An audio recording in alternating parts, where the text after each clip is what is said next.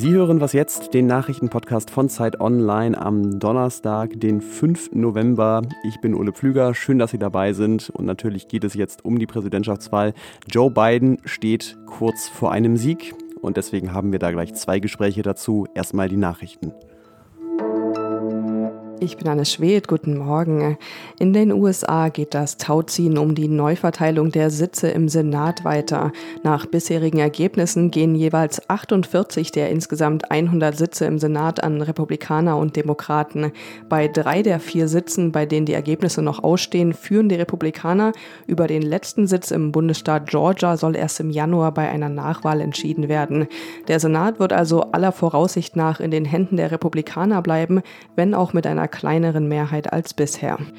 In Wien kommt heute der österreichische Nationalrat zu einer Sondersitzung zusammen. Dabei soll es darum gehen, welche politischen Folgen der Terroranschlag vom vergangenen Montag hat.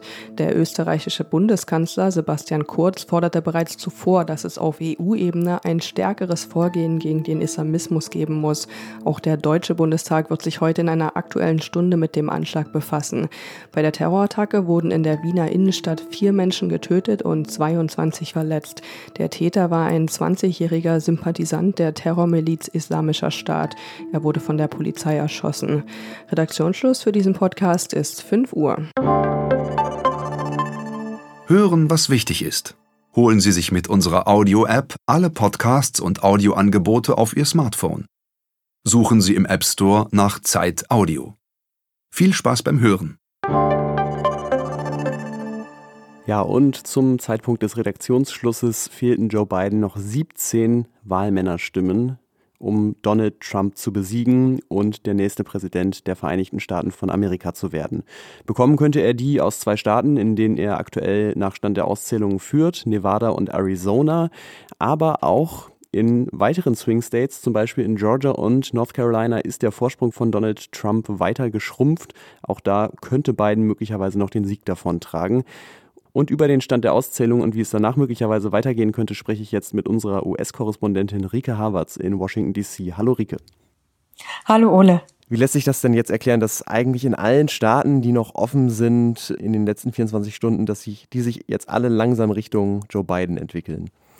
Eigentlich ist das überhaupt nicht überraschend. Darüber haben äh, alle in den Wochen vor dieser Wahl immer wieder gesprochen, dass es enorme äh, Wandlungen geben könnte, eben in der Frage, wann ist ein Staat für wen entschieden, aufgrund der vielen Briefwahlstimmen, die es in diesem Jahr gab und eben in so einem Staat wie Pennsylvania, der ja sehr entscheidend ist. Die Regel galt, diese Briefwahlstimmen und alle Stimmen, die vor dem Wahltag eingegangen sind, die dürfen nicht vor dem Wahltag schon ausgezählt werden. Das heißt, jetzt werden nach und nach alle diese Stimmzettel ausgezählt, die per Briefwahl reinkamen. Und da sind halt traditionell die Demokraten sehr viel stärker vertreten als die Republikaner. Und deswegen kann man sich diesen Switch erklären. Ich glaube, was einfach alle äh, am Wahltag überrascht hat, war, wie stark Donald Trump doch war. Aber eigentlich war genau das vorhergesagt worden, dass es ganz lange ganz eng bleiben kann und dass viele Staaten erst ganz am Schluss sich entscheiden werden. Donald Trump hat sich nichtsdestotrotz in der Weihnacht mit viel Getöse schon mal zum Sieger erklärt und da kann er jetzt natürlich auch nicht mehr hinter zurück, will er wahrscheinlich auch gar nicht. Er muss das Ergebnis quasi anzweifeln. Äh, in Wisconsin will er seine Kampagne äh, nochmal auszählen lassen und das ist ja auch so, dass es ihr gutes Recht ist, das zu tun, aber was könnte uns denn dann noch erwarten in den nächsten Tagen und Wochen? Ja, da könnten auf jeden Fall noch einige juristische Auseinandersetzungen folgen. Also das wird ja pro Bundesstaat, kann man ja eben gegen unterschiedlichste Dinge Einspruch einlegen, Klage erheben. Äh, Donald Trump erhofft sich natürlich dadurch vielleicht doch noch einen Sieg, also dass er damit mit irgendwelchen Anfechtungen von Wahlergebnissen doch noch diese magische Zahl von 270 Wahlleuten bekommt. Ich fand es interessant, dass er jetzt am Tag nach der Wahl doch für seine Verhältnisse verdächtig ruhig war. Er ist nicht öffentlich, öffentlich aufgetreten. Er hat getwittert, wie er das so tut. Und sein Wahlkampfteam hat auch im Viertelstundentakt im Grunde E-Mails rausgeschickt an die ganzen Unterstützer, dass man sich äh, diesen Sieg nicht nehmen lasse und dass man die Demokratie verteidigen müsse.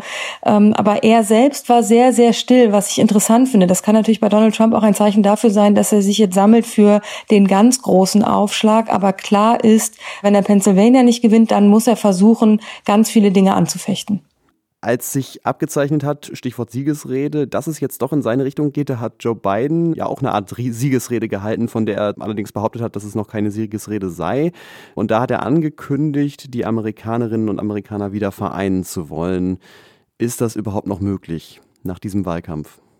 Es wäre naiv zu glauben, jetzt äh, mit einem Präsidenten Joe Biden sitzen in drei Wochen hier wieder alle glücklich zusammen am Thanksgiving-Tisch und unterhalten sich über Politik und Liberale und Konservative werden versöhnt. Aber natürlich muss Joe Biden den Ansatz verfolgen, zu sagen, wenn ich Präsident werde, dann werde ich das versuchen. Alles andere würde für ihn ja gar keinen Sinn machen, jetzt wieder auf Spaltung zu setzen. Aber ob ihm das gelingen wird, das bleibt abzuwarten und dafür muss er erst einmal die Präsidentschaft gewinnen. Ja, und bei diesem Versuch kann man ihm natürlich eigentlich nur die Daumen drücken. Danke nach Washington, Rika Havertz. Sehr gern.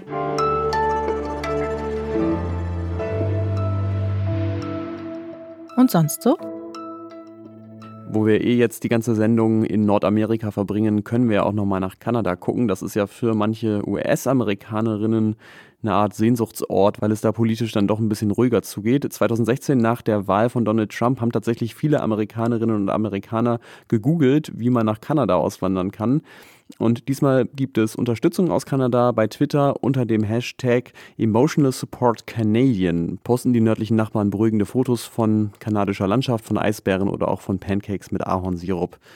Ähm, ja, bin ich jetzt auch nicht abgeneigt, mich da ein bisschen mit zu beruhigen.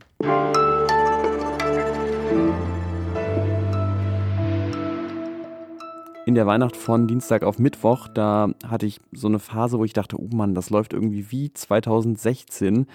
Äh, sah es wirklich düster aus für Joe Biden zwischendrin. Und inzwischen wirkt es tatsächlich so, als hätte er jetzt doch die deutlich besseren Chancen als Donald Trump, diese Wahl zu gewinnen. Trotzdem ist es nicht zu leugnen, dass es eine enttäuschende Nacht war für die Demokraten. Die hatten sich ja nicht nur einen Sieg erhofft für Joe Biden, sondern wirklich auch einen klaren Sieg. Und sie hatten sich auch gute Chancen ausgerechnet, den Senat zurückzuerobern. Und da steht es auch um viele Sitze noch sehr knapp, aber so richtig gut sieht es da nicht aus. Über diese erneute Enttäuschung für die US-Demokraten möchte ich jetzt mit Johanna Roth sprechen, die noch immer für Zeit Online in Atlanta in Georgia im Einsatz ist. Hallo. Hallo Ole. Ja, hast du denn schon eine Erklärung dafür parat, dass die Demokraten jetzt wieder so underperformen? Ich würde sagen, erstmal noch gar nicht, weil äh, eben noch nicht alle Stimmen ausgezählt sind. Es zeichnet sich aber ab, dass ähm, ja gerade die Umfragen, ähm, was ja schon 2016 ein, eine böse Überraschung gewesen war, dass die jetzt wieder ein sehr verzerrtes oder sehr ungenaues Bild von der Wählerschaft äh, gegeben haben dieses Jahr. Donald Trump konnte diverse Vorsprünge ausbauen bei, also bei diversen Wählergruppen, äh, unter anderem bei schwarzen Frauen, was doch sehr überraschend ist ist, gerade in diesem Jahr, ähm, dann ist erstaunlich, dass den WählerInnen die Coronavirus-Pandemie beziehungsweise das Thema Gesundheit dann laut Exit Polls doch gar nicht so wichtig war, wie zum Beispiel die Wirtschaft. Ähm, also das ist alles sehr unberechenbar gewesen dieses Jahr und ähm, ja, vielleicht haben die Demokraten zu sehr auf Berechenbarkeit gesetzt. Hm. Wenn man jetzt unterstellt, dass die Umfragen trotzdem nicht völlig daneben liegen, kann man ja eine Sache sagen, Trump war durchweg unbeliebter als Joe Biden. Hat er denn die Anhänger, die er dann hat, auch wenn es vielleicht weniger waren, besser mobilisieren können? Also seine Beliebtheitswerte sind gerade zum Ende des Wahlkampfs hin ähm, gesunken, eben auch mit steigenden äh, Erkrankungs- und äh, Todeszahlen in Bezug auf Corona. Aber eine Theorie wäre, und das war eigentlich auch schon vor der Wahl Thema, dass es eben doch den sogenannten äh, und, und die sogenannte schüchterne Trump-Wählerin gibt, dass also sozusagen, dass es da ein großes Reservoir an, an WählerInnen gab, ähm, die man eben nicht erfassen konnte durch Umfragen, ähm, die keine Schilder in ihren Gärten stehen hatten und so weiter. Ja klar, man tastet sich da so vor. Du bist ja vor der Wahl ähm, nach Atlanta gefahren, um da zu recherchieren, wie es wie schwierig es für schwarze Wählerinnen und Wähler äh, ist, ihre Stimme abzugeben. Was hast du denn da gesehen und erlebt? Also Georgia ist ja ein Bundesstaat, äh, in dem es immer schon ähm, besonders schwierig war, ähm, gerade für schwarze WählerInnen äh, ihre Stimme abzugeben. Das liegt daran, dass es hier von den sogenannten Voter Suppression Strategien ähm, ja viele und besonders, äh, teilweise besonders extreme Maßnahmen gibt. Also es wurden in den vergangenen Jahren viele WählerInnen aus den Verzeichnissen gestrichen. Also es wurden 214 Wahllokale insgesamt geschlossen, was unter anderem dazu führt, ähm, dass die Leute es eben sehr viel weiter zum Wahllokal haben als bisher. Ich habe eine Frau begleitet, die stark sehbehindert ist, die äh, mit ihrer Sehbehinderung auch kein Auto fahren kann. Äh, und äh, jetzt ist das nächste Wahllokal aber eben zehn Minuten Autofahrt weit weg. Und die hatte also das Glück, dass es in Georgia sehr viele Bürgerrechtsorganisationen gibt, die nach den letzten Wahlen gegründet wurden, die Gratisfahrten von der Haustür ins Wahllokal und zurück anbieten. Und so konnte sie dann ihre Stimme abgeben. Aber das sind eben natürlich Umstände, die es den Menschen hier oft schwer machen zu wählen. Und das betrifft überdurchschnittlich häufig Gegenden, in denen besonders viele schwarze WählerInnen wohnen. Also das hat auch tatsächlich hier viel mit strukturellem Rassismus zu tun. Ja, danke für diese erste vorsichtige Interpretation des Wahlergebnisses und deinen Bericht, Johanna Roth. Sehr gern. Tschüss. Und natürlich können Sie die Entwicklung auch auf Zeit Online in unseren Live-Blogs und Artikeln verfolgen oder natürlich in unserem Update heute um 17 Uhr. Da freuen wir uns sehr, wenn Sie da einschalten. Danke fürs Zuhören. Sie erreichen uns per Mail unter wasjetzt.zeit.de.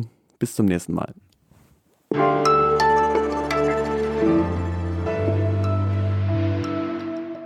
So eine Weihnacht, äh, Weihnachte ja jetzt schon fast, kann man eigentlich nur mit Alkohol ertragen, oder? also gestern bin ich abstinent geblieben, natürlich, aber ähm, heute mussten dann mal abends äh, zwei Glas Wein sein. Ich räume